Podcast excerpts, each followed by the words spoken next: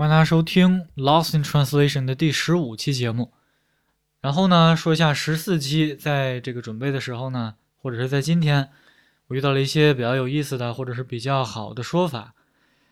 你像今天我遇到了 “been for a while”，那这个其实可以表达，就是说，在你遇到说这个谁做了一件什么事儿，干了有一段时间了，这个有一段时间就可以用 “for a while”。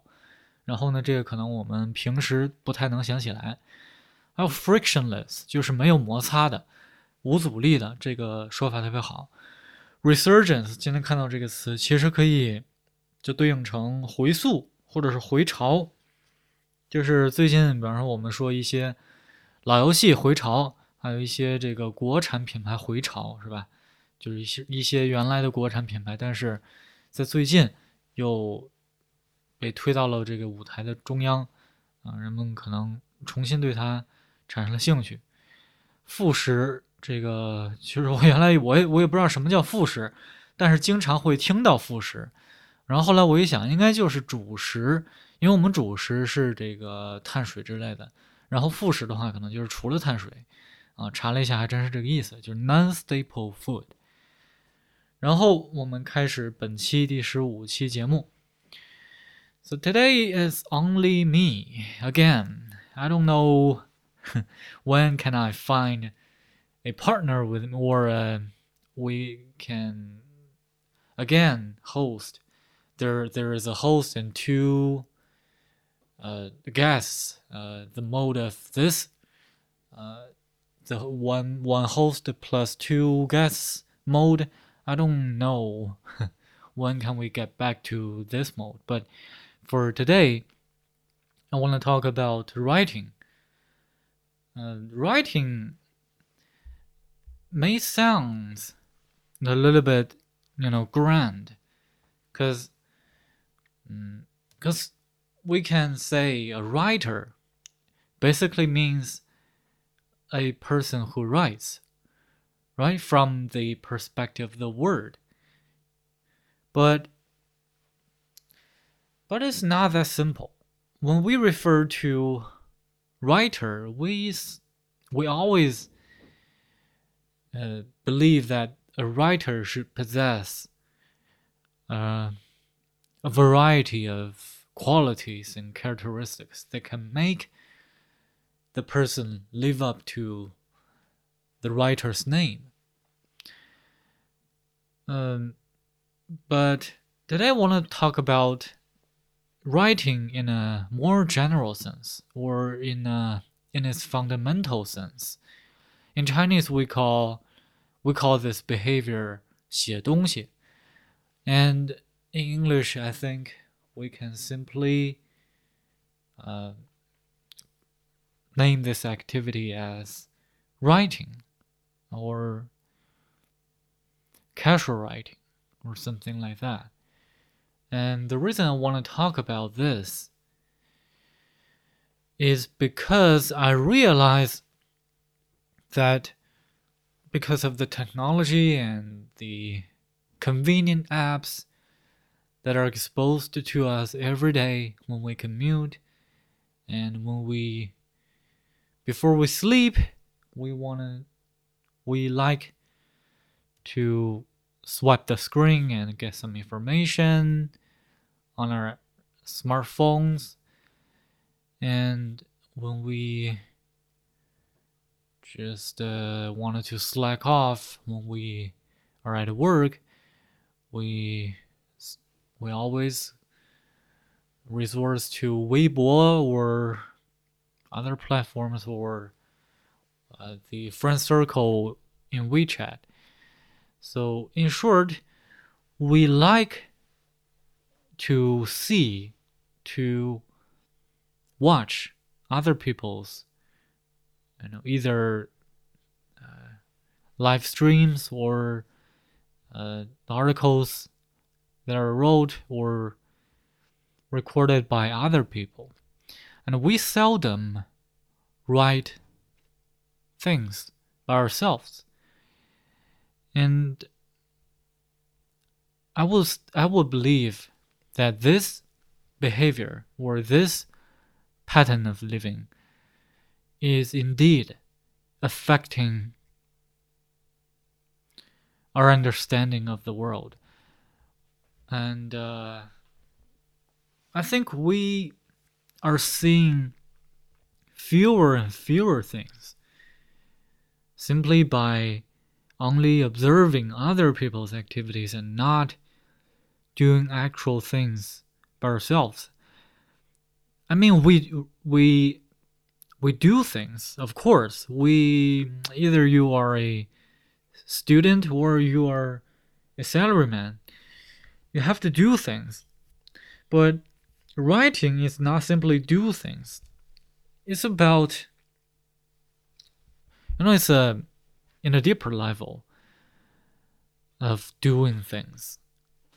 Say you're a student, you normally go to classes, you talk with your you know classmates, your teachers, and you read the textbook and read other other books, a lot of books, and you finish your home paper or test, and finally you graduate.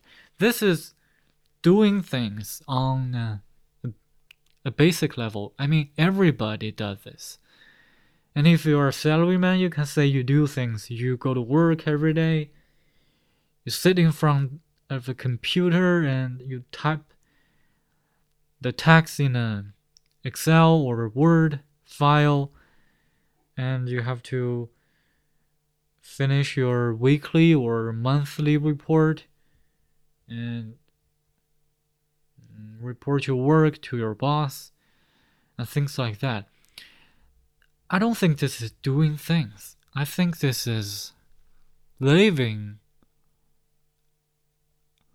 and, or following the social norms that are made uh, in in the current era, and writing, in my understanding, is firstly you you gotta have a unique perspective.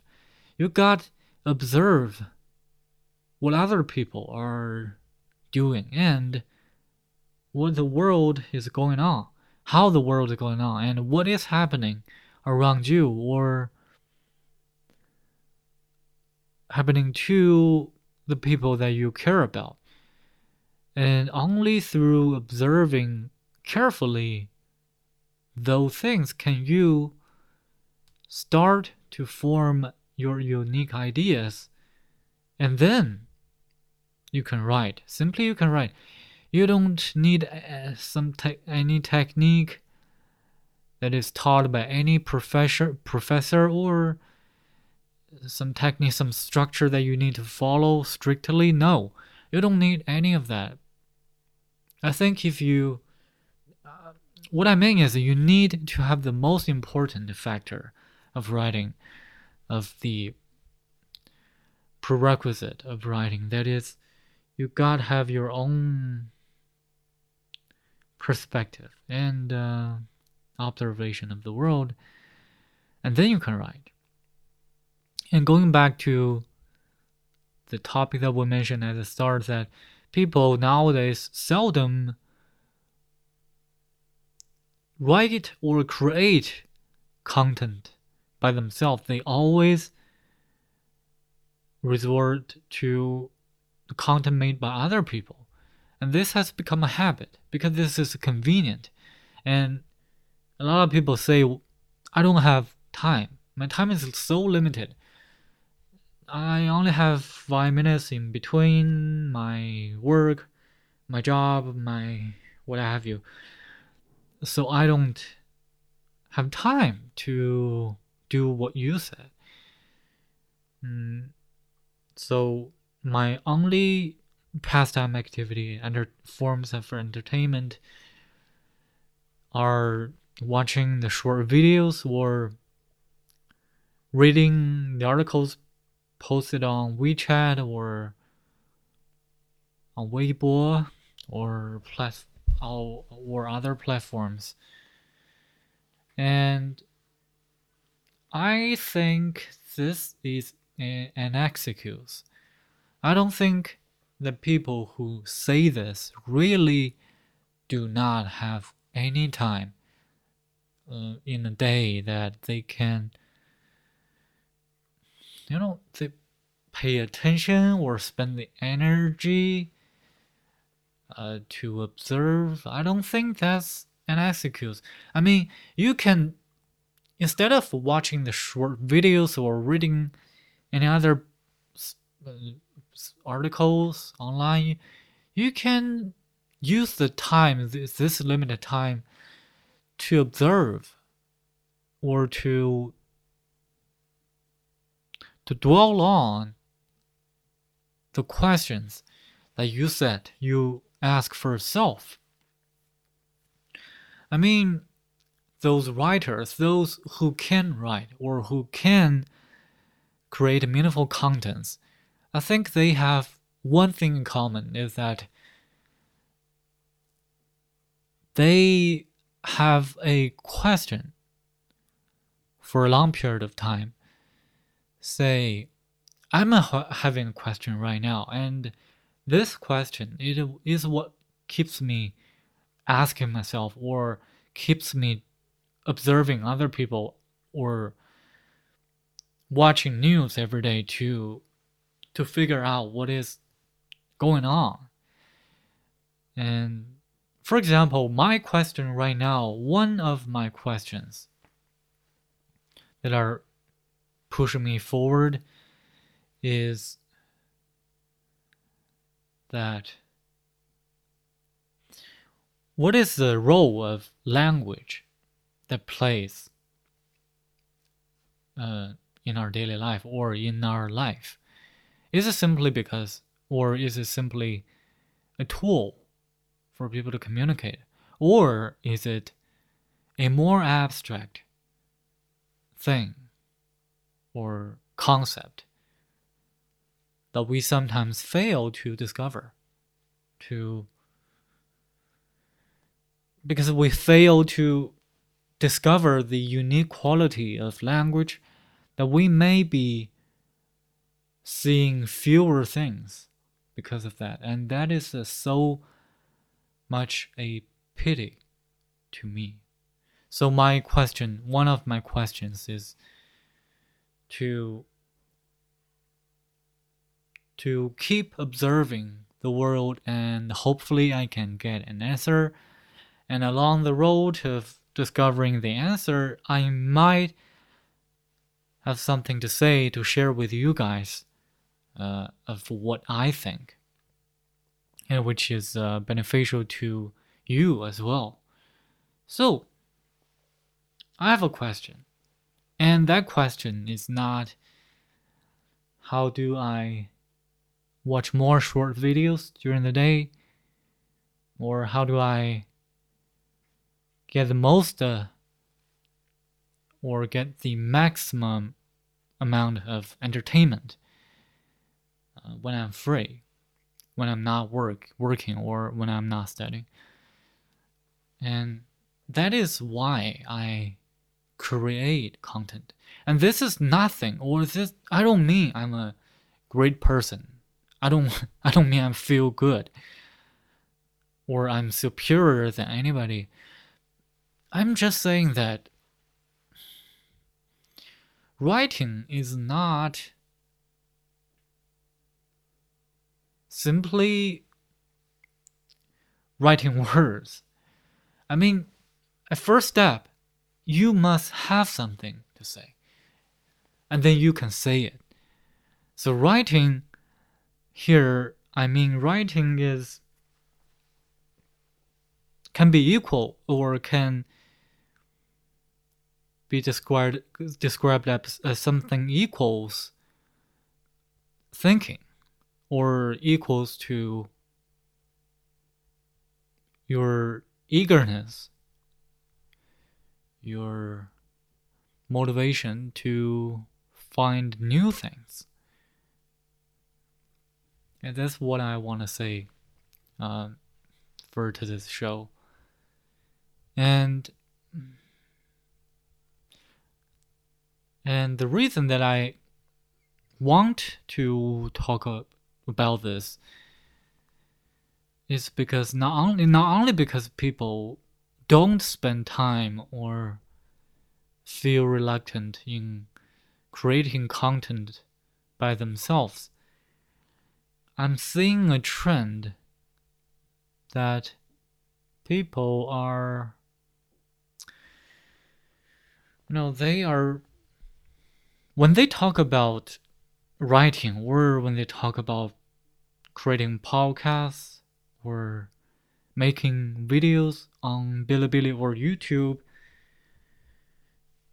or go live streaming. Majority of them, um, at the very beginning, will ask this question: How do you make money out of that? And and uh, how do you attract as more people as you can? I don't think this is a good or a reasonable attitude. I think this is absurd. Because not everything we do is for making money. Why do you want to make money? At all? Do you want to buy a big house? You want to you want to marry a beautiful wife. You want to get promoted. You want to buy a plane. You want to buy a ship. You want to buy a space station. Or why do you want to make that much amount of money and keep talking about making money all the time, no matter what you do? When you write an article on WeChat, you pay attention. Pay. You're obsessed with the viewing counts of each article. And if the viewing count is less than 100, less than 1000, even 10,000, you feel unhappy because compared with the big V, bloggers were the grand writers uh, who can simply get a viewing counts exceeding the counting limits, say millions of viewing counts. I think if you compare, always compare yourself, your work, and to their work, I mean, in terms of the viewing counts or in terms of qualitative measurements, then I don't think I don't think you're thinking you're doing the right thing, but you're not thinking it the right way. So, in short, today I wanna I wanna say writing is not about structure, it's not about technique, it's not about how do I attract people as much as I can, but writing firstly means that you if you have a question or not or if you want to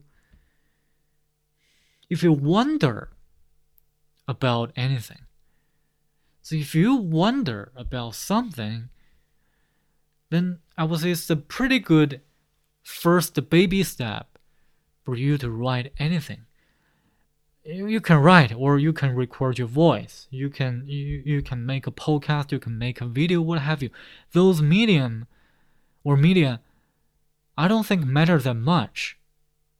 So long as you have things you want really want to talk about, or you really want you really have unique opinions that you think should more people should know. I think this is the prerequisite of any creation of writing. Alright, thank you guys for listening to our today's show and let me know if you have any opinions. See you next time.